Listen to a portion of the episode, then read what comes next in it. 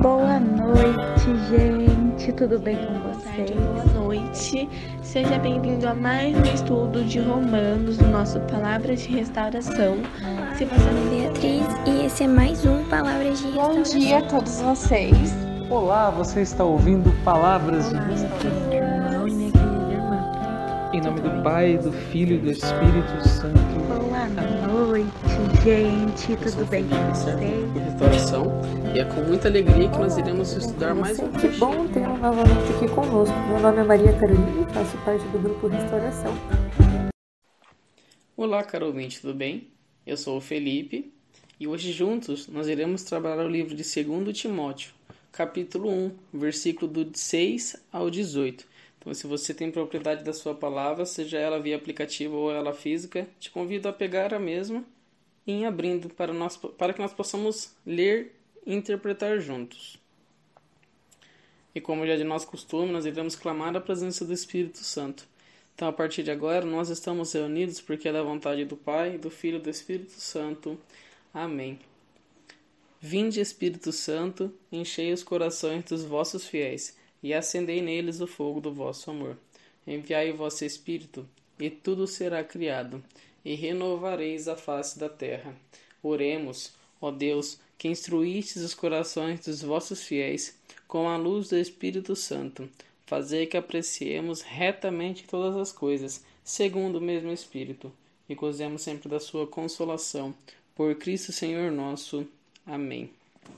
E a palavra vem nos dizer assim: Por isso mesmo eu lhe recordo, reacenda o dom de Deus que está em você pela imposição de minhas mãos. Pois Deus não nos deu um espírito de covardia, mas de força, amor e sobriedade. Portanto, não se envergonhe de dar testemunho de nosso Senhor, nem de mim, prisioneiro dele. Ao contrário, com a força de Deus, sofra comigo pelo Evangelho. Deus nos salvou e nos chamou com vocação santa, não por causa de nossas obras, mas por causa de seu próprio plano e graça. Essa graça nos foi concedida em Cristo desde os tempos eternos. Agora, porém, tornou-se conhecida por meio da aparição de Cristo, Jesus, nosso Salvador. Ele destruiu a morte e fez brilhar a vida e a imortalidade por meio do Evangelho, para o qual eu fui constituído pregador, apóstolo e mestre. É esse o motivo pelo qual sofro tais coisas, mas não me envergonho, porque sei em quem acreditei. E estou certo de que ele tem poder para guardar o meu depósito até aquele dia. Tome por modelo as palavras sadias que ouviu de mim, com a fé e o amor que há em Cristo Jesus. Guarde o bom depósito por meio do Espírito Santo que habita em nós. Você sabe que em todos os da Ásia me abandonaram, entre eles Figelo e Hermogênes. Que o Senhor tenha misericórdia da família de Onesíforo, pois ele muitas vezes me confortou e não se envergonhou por estar preso. Pelo contrário, assim que chegou a Roma, me procurou e encontrou. Que o Senhor lhe conceda, lhe conceda encontrar misericórdia junto ao Senhor naquele dia. Melhor que qualquer outro, você conhece todos os serviços que ele me prestou em Éfeso. Até aqui, palavra do Senhor, graças a Deus. O que, que nós vamos nos deparar aqui logo de cara? É uma situação que é recorrente no nosso dia a dia. É a questão do medo.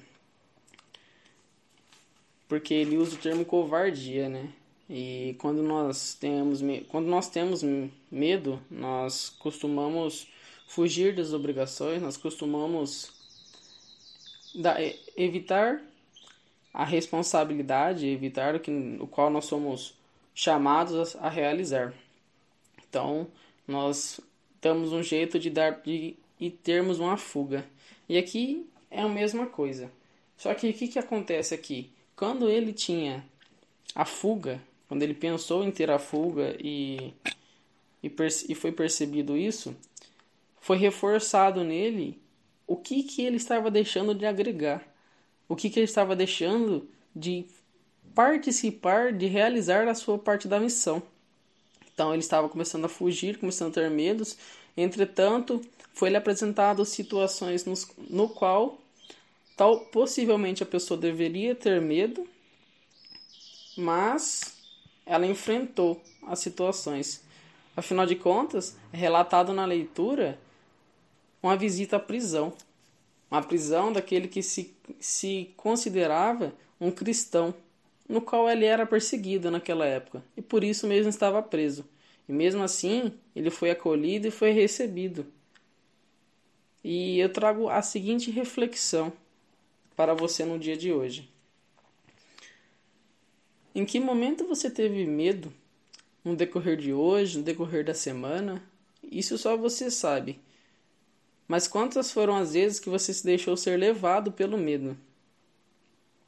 No qual você deixou de, de praticar, seja das coisas mais simples até as coisas mais difíceis que, que nós temos capacidade de realizá-las. Só que eu te convido a ir um pouquinho mais além. Se você der um passo à frente do seu medo, você vai ver coisas que você nem imaginava ver. Isso com Cristo. Então que nós tenhamos coragem em enfrentar esses medos e principalmente de quando chegar numa roda de amigos onde a conversa desvalorize Jesus Cristo, que nós tenhamos coragem em ser anunciadores do seu evangelho. Que nós, que nós tenhamos coragem em falar do seu nome. Mas eu, eu estou dizendo em falar o seu nome não no sentido de briga mas no sentido de ensinar, no sentido de convertê-los. Pois nós estamos em conversão diária, dia, dia a dia. E que nós tenhamos a conversão cravada em nossos corações. Que nós tenhamos a conversão diariamente. E que para isso nós precisamos ajudar outras pessoas a converterem. E nós vamos ajudar essas pessoas a se converterem através de testemunho, através do testemunho do Evangelho. Porque, como a própria palavra fala, ele destruiu a morte e fez brilhar a vida e a imortalidade por meio do Evangelho. Então, o Evangelho é o meio de nossa salvação. Que nós tenhamos que nós tenhamos ousadia, alegria em executar isto. E caso você tenha medo, não esqueça, o Espírito Santo sempre está convosco. E que ele sempre nos ajude. Que ele nos ajude a enfrentar os desafios, as batalhas, nos quais o mundo irá nos apresentar. Era isso que nós tínhamos para conversar no dia de hoje. Fiquem todos com Deus. Nós estivemos e sempre continuaremos reunidos porque é da vontade do Pai, do Filho e do Espírito Santo. Amém.